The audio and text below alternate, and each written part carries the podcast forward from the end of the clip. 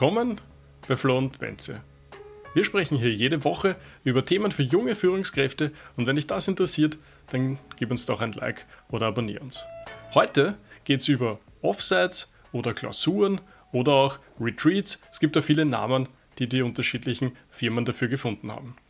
Und wir waren letzte Woche auf einem Retreat. Es war eine sehr schöne Dreitagesgelegenheit und da wollen wir einfach ein bisschen drüber plaudern. Was waren so die Erkenntnisse, was hat gut funktioniert, was sind Sachen, an denen man vielleicht noch feilen möchte und verbessern könnte. Was sind deine Erfahrungen zu Retreats? Ja, es ist eigentlich ganz lustig, weil wir hatten tatsächlich beide, glaube ich, letzte Woche oder vor zwei Wochen jeweils so ein Offside und ein Retreat. Äh, ich hatte es am Anfang der Woche, du am Ende der Woche. Also es hat eigentlich ganz gut gepasst, jetzt nochmal irgendwie gemeinsam zu reflektieren, was gut oder was schlecht gelaufen ist, beziehungsweise was einfach da Erfahrungen sind.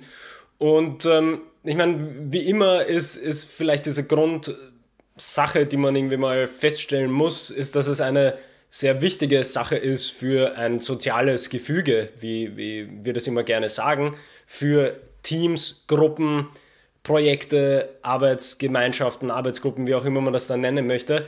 Es ist unheimlich wichtig, einfach aus diesen, unter Anführungsstrichen, vier Wänden, ob das jetzt Homeoffice oder quasi Büro ist, ist, äh, ist ja mal egal, aber einfach aus denen mal rauszukommen in eine komplett neue Umgebung und dort einfach gemeinsam Zeit zu verbringen, die natürlich klar mit Arbeit gefüllt ist, aber es gibt bei allen äh, solchen Programmen ja genug Freizeitaktivitäten, äh, sei es, äh, wenn das nur ein gemeinsames Mittagessen und Abendessen ist, ähm, ist es, glaube ich, sehr, sehr wichtig für das Team, einfach mal äh, etwas hm, Privatzeit zu verbringen.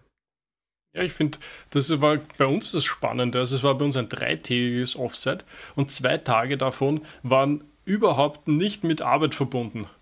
Und ja. äh, wir, haben, wir haben eine Firmenbesichtigung gemacht am ersten Tag, was sehr gut war, weil es auch darum ging, irgendwie dieses technologische Know-how in die Firma weiter hineinzubringen. Also was sie in dem Fall die Domäne ist und viele natürlich von dieser Domäne keine Ahnung haben. Also diese, wie funktionieren technische Fertigungsprozesse? Was heißt das und wie wirkt sich das auf unser Produkt aus? Das ist natürlich ein Wissen, was viele, die einfach aus ganz anderen Industrien kommen, nicht mitbringen. Und da war es eine schöne Gelegenheit, das einfach mal vor Ort zu sehen. Die meisten von den Mitarbeitern waren noch nie in einer Fertigung, haben noch nie gesehen, wie funktioniert das, was, was für Leute arbeiten dort, in welcher Reihenfolge funktioniert das und was passiert dort einfach so grundlegender Natur. Und ich glaube, da, die finden das natürlich dann auch super spannend und können da richtig viel mitnehmen.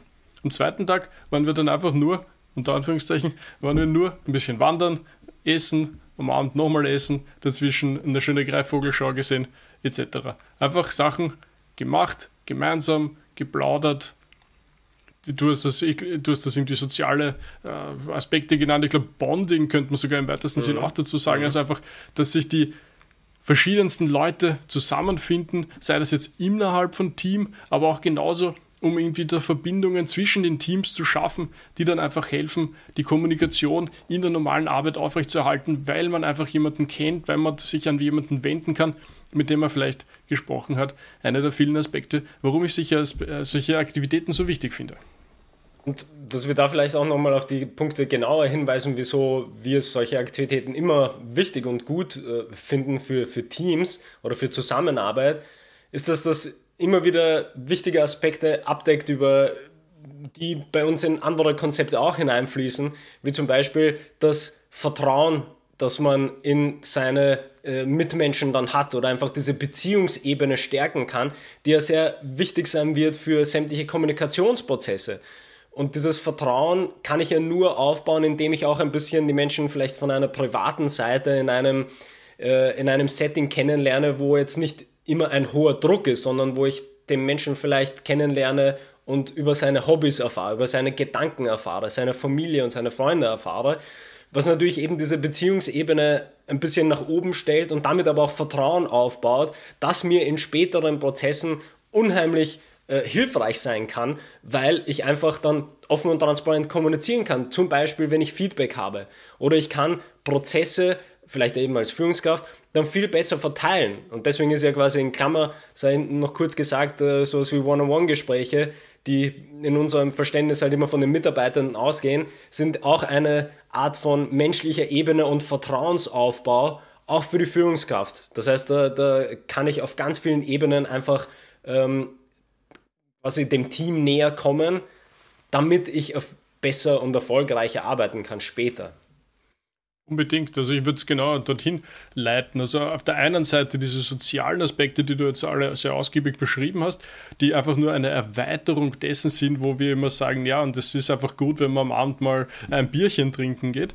Und auf der anderen Seite, glaube ich, ist auch ganz wichtig, dieses Einschwören auf äh, Ziele oder dieses, dieses, was wollen wir da eigentlich tun, was wollen wir da erreichen weil man einfach sehr gut dort, um jetzt äh, das nochmal zu, zu bringen, diesen Ton setzen kann, um das ein bisschen auf Deutsch zu übersetzen, diesen Ton setzen kann für wo wollen wir da jetzt hin eigentlich? Was ist jetzt wirklich die Priorität Nummer eins? Was, was wird jetzt über den Erfolg der nächsten Zeit entscheiden? Und da hat man natürlich eine wunderbare Plattform, wo dann alle irgendwie in dieser ähm, im Idealfall äh, besseren Stimmung sind, dass es jetzt vielleicht einfach mal so zwischen Tür und Angel im Büro ist und dort kannst du dann einfach ein bisschen über das große Ziel sprechen und das, was direkt vor dir liegt, aber auch die Herausforderungen ansprechen, wenn du da in der Lage bist, eine entsprechende offene und wie du auch schon gesagt hast, transparente Kommunikation äh, aufzuziehen, um auch zu sagen, ja, es ist nicht alles Friede, Freude, Eierkuchen. Es gibt auch Themen, an denen müssen wir dringendst äh, arbeiten, weil sonst wird es einfach äh, schwierig sein auf manchen Ebenen. Und das ist einfach total wichtig, irgendwie da nicht nur naiv ins Blaue hinein, ja, Ziele, Ziele, Ziele, sondern einfach wirklich einen offenen Dialog zu führen und zu sagen, da sind wir gut und da wollen wir weiter dran arbeiten. Aber es gibt da natürlich auch den einen oder anderen Moment, wo wir vielleicht an Prozessen arbeiten müssen, wo wir am Ergebnis arbeiten müssen oder wo wir auch in der Zusammenarbeit zum Beispiel äh, einfach besser werden müssen.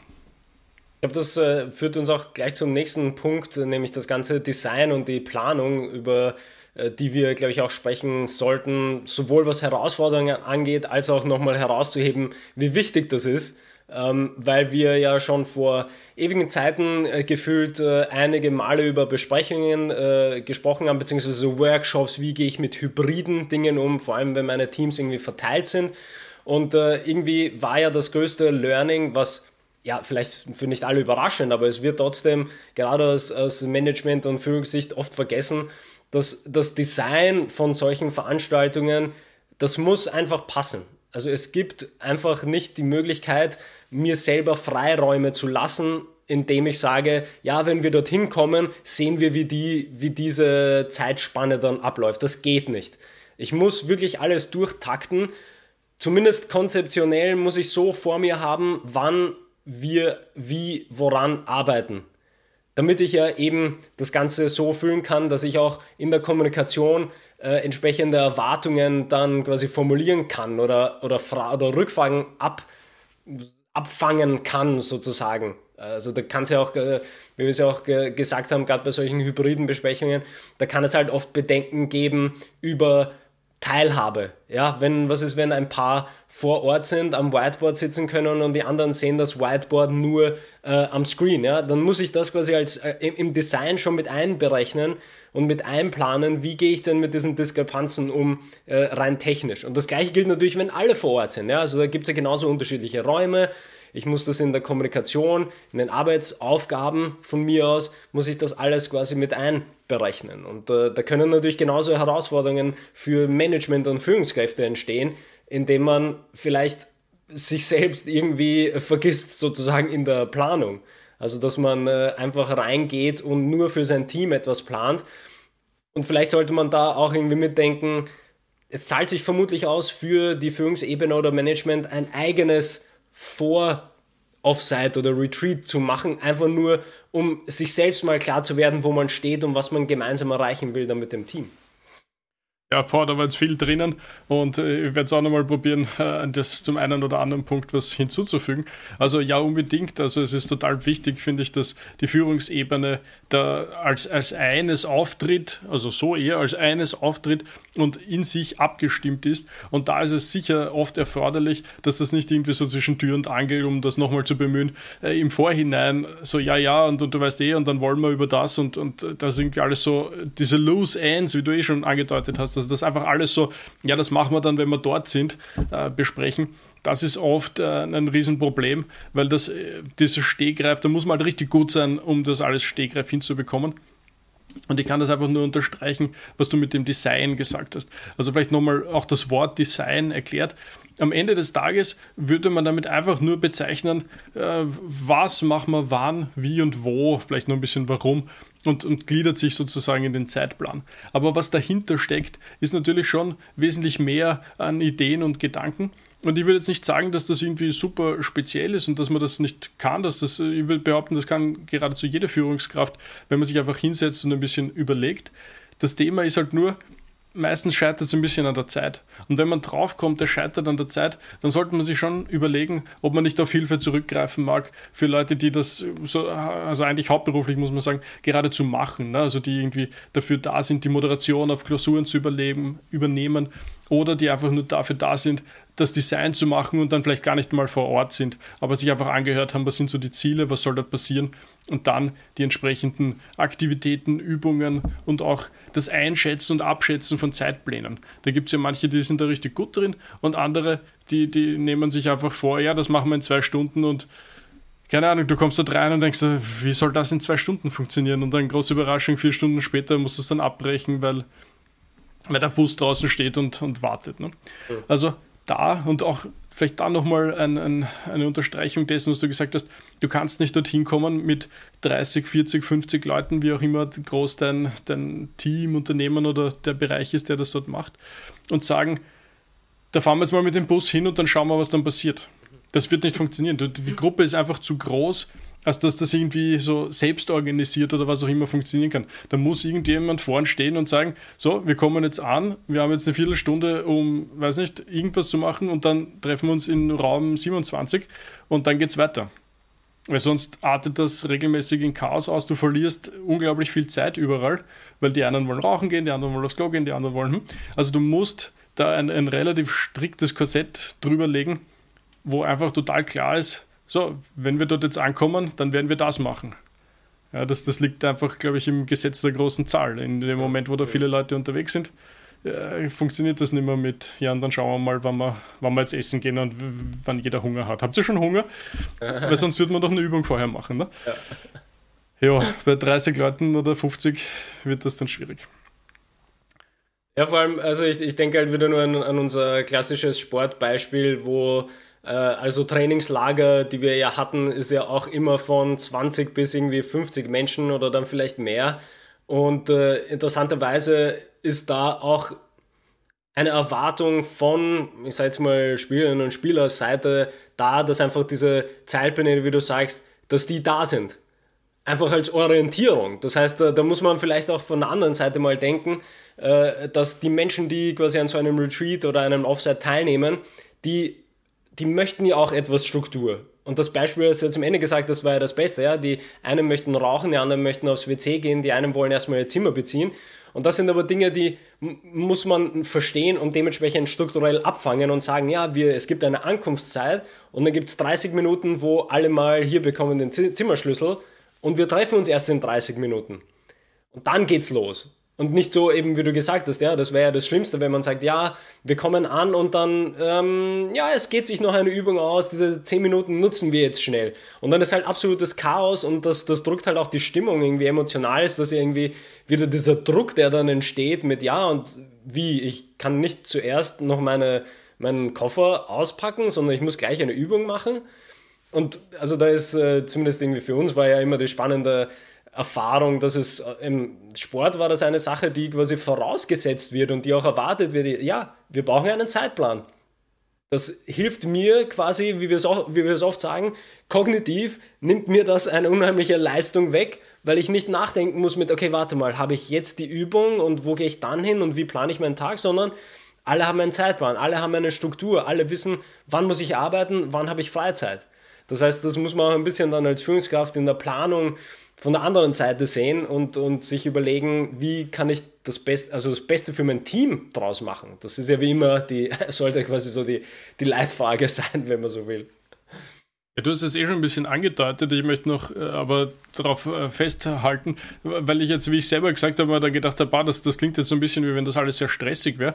Aber genau das ist der Punkt. Nur wenn du eine gute Struktur hast, heißt das noch lange nicht, dass das stressig ist. Ich meine, mhm. sicher kannst du die Slots planen, wie zack, zack, zack, zack, zack, zack, zack, aber darum geht es ja nicht. Es geht eben genau darum, was du gesagt hast. So, wir kommen jetzt mit dem Bus im Hotel an. Wir haben jetzt eine Stunde Zeit um uns zu klimatisieren, aufs Zimmer zu gehen, äh, was auch immer ihr da tun wollt, das interessiert niemanden, ob du da jetzt eine Stunde unten sitzt und rauchst oder ob du gemütlich ins Zimmer gehst und, und noch eine Runde äh, dich erholst oder ob du was auch immer machst, aber Tatsache ist, wir haben jetzt diese Ankunftszeit und um 18 Uhr geht es weiter. Und dann kann jeder auf die Uhr schauen und jeder weiß dann, ja, passt um 18 Uhr. Und, und die meisten denken sich hoffentlich, ja, das passt eigentlich ganz gut. Und ein paar werden sich vielleicht denken, naja, eineinhalb Stunden wären schon gut gewesen. Und die anderen werden sich vielleicht denken, naja, aber mit einer halben Stunde hätte ich auch, wäre ich auch ausgekommen. Aber irgendwie, wenn du das gut im Gefühl hast, dann ist es so ein, so ein, so ein, so ein Zeitbereich, wo einfach alle sich irgendwie denken, ja, 18 Uhr, das passt gut, da, da kriege ich meine Sachen unter und muss mir nicht irgendwie stressen. Und das, so soll es halt über den ganzen Tag gesehen irgendwie das durchgehen damit erstens, wie du sagst, diese, diese Last wegfällt von ich muss mich um alle diese Dinge kümmern, sondern es gibt einfach den Plan, auf den ich mich verlassen kann, den man vielleicht bei Gelegenheit auch ein bisschen anpassen kann, wenn es irgendwie man merkt, dass man wo schief liegt, oder der einfach einen gemütlich durch diesen Tag durchführt. Und je nachdem, es kann ja auch einen Tag mal geben, wo man vielleicht ein bisschen äh, das enger taktet, dass man einfach, weil man mehr Sachen durchbringen muss. Aber so oder so kann man sich woran festhalten und weiß, was man erreichen möchte. Und es ist natürlich auch eine Hilfe fürs nächste Mal. Weil was ganz klar ist, wenn du rauskommst aus diesem Retreat, dann brauchst du irgend sowas wie eine Feedback-Schleife. Du musst irgendwie erfassen, okay, wie war das jetzt eigentlich? War das super gut? Hat den Leuten das gefallen? Hat Leuten irgendwas nicht gefallen? Es gibt so viele Möglichkeiten heutzutage, eine super einfache Umfrage zu gestalten. Google hat das im Angebot, Teams hat das im Angebot mit fünf Klicks kannst du dir eine, eine, kurze Umfrage zusammenklicken. Was waren die Dinge, die euch gut gefallen haben? Ist etwas gewesen, was euch nicht gefallen hat? Wie fandet ihr die Programmpunkte? Wie fandet ihr die Moderation dazu? Und du hast zehn Fragen benannt, die man klick, klick, klick, klick absenden und du weißt, was Sache ist. Und du kannst beim nächsten Mal dann wieder das hernehmen, kannst schauen, ob es irgendwie Kritikpunkte am Plan gab, dass der zum Beispiel zu eng war und dadurch zu stressig und kannst mit dem Feedback dann und dem alten Plan dann einen neuen Plan fürs nächste Jahr erarbeiten. Ja, ich finde, das war jetzt sehr, sehr gut nochmal abgerundet, weil das war nämlich der, der letzte Punkt, der uns sozusagen gefehlt hat, weil wir irgendwie darüber gesprochen haben, was ist denn der Nutzen von so einem Offsite und einem Retreat? Dann haben wir ein bisschen so über das Design und die Planung gesprochen. Und ich finde auch gut, dass wir, also Design muss man ja immer individueller sehen. Ja? Wir haben natürlich bei Besprechungen viel über Design gesprochen, aber mehr so über Grundprinzipien, die man einfach beachten muss, weil es natürlich ganz stark von der Teamzusammensetzung und auch vom Themenbereich abhängt, wie ich das konkret designe, was ich an so einem Workshop-Tag mache. Das heißt, da kann man irgendwie einen Punkt mal dahinter setzen. Aber natürlich, das eigentlich das Allerwichtigste ist quasi diese Schleife hintenrum, die du jetzt beschrieben hast, nämlich überhaupt herauszufinden, ob das jetzt funktioniert hat, was wir da gemacht haben jetzt auf diesem Retreat und auf diesem Offsite. Und vor allem, wie du es jetzt sehr gut am Ende gesagt hast, das ist, glaube ich, das Wichtigste, das aufzunehmen und dann für die nächste Planung alles mitzunehmen, nämlich das Feedback und den alten Plan, wie du es jetzt gesagt hast, den alten Plan mitnehmen und schauen, was ich dann anpassen und verändern kann für das nächste Retreat und Offsite. Also ich finde, das sind drei Schritte, die, die eigentlich ganz gut machbar sind in, in sämtlichen Kontexten, aber man vergisst halt oft einen der Punkte, weil die natürlich intensiv sind. Ja, also klar, ich kann mich natürlich ums Feedback kümmern, aber dann vergesse ich vielleicht diese, diese ersten Strukturen mal überhaupt zu bauen und dann bekomme ich vielleicht ein schlechtes Feedback und dann muss ich quasi diese Schleife erst beim nächsten Mal ziehen. Und auch, was ich nach wie vor interessant finde, ist nachzudenken, welchen Nutzen ich habe von so einem Offsite und einem Retreat, beziehungsweise was ich denn da erwarte für mich selbst. Weil unsere beiden äh, Offsites und Retreats ist ja, war ja das genaue Gegenteil. Ja? Also wir haben zum Beispiel nur eine, ein Arbeitsretreat gehabt mit einem Spaziergang und der Rest war quasi wirklich Arbeitsthemen, die wir durchgegangen sind. Und bei euch war es genau umgekehrt, wo halt ja vielleicht mal informell ein paar Gespräche geführt worden sind, aber es primär ein, ein zum Abschalten und Zusammenkommen war. Und das ist aber ganz interessant, das im, im Blick zu haben, natürlich, was erwarte ich überhaupt, was hinten dann rauskommt. Und dann diesen, diesen Dreischritt zu gehen, ist, glaube ich, eine, eine, eine gute Leitlinie, gerade für irgendwie junge Management-Teams, äh, dass man sich daran irgendwie heranarbeitet an so ein Offside. Ja, finde das war wirklich ein schöner, schöner, Schluss. Was mir vielleicht noch einfällt, eben so als Hauptbegründung, so wenn irgendwer sagt, na, für was soll ich das eigentlich tun, dann wäre vielleicht eins noch, was mir einfällt, einfach zu sagen, ja, es verbindet einfach wieder dieses Arbeit und Leben miteinander. Und ich glaube, das ist das, was es vielleicht auch äh, eben so interessant macht, dass, dass man einfach in sowas, du hast es eh schon gesagt, in sowas sieht, dass diese Menschen, die für dich arbeiten, nicht nur Arbeitstiere sind, sondern dass die auch ein Leben haben, dass die Hobbys haben, dass die Interessen haben, dass die sich gerne miteinander austauschen, gern mehr über die anderen wissen und kennenlernen wollen und dass es da einfach so viel mehr gibt als nur irgendwie strikte Arbeit, strikte Ziele und, und das, was uns halt so 90 Prozent oder wie viel auch immer der Zeit beschäftigt. Gut zusammengefasst. Ich glaube, damit können wir uns äh, auch gleich verabschieden. Alles klar, dann vielen Dank fürs Dabeisein. Bis zum nächsten Mal. Bis dann.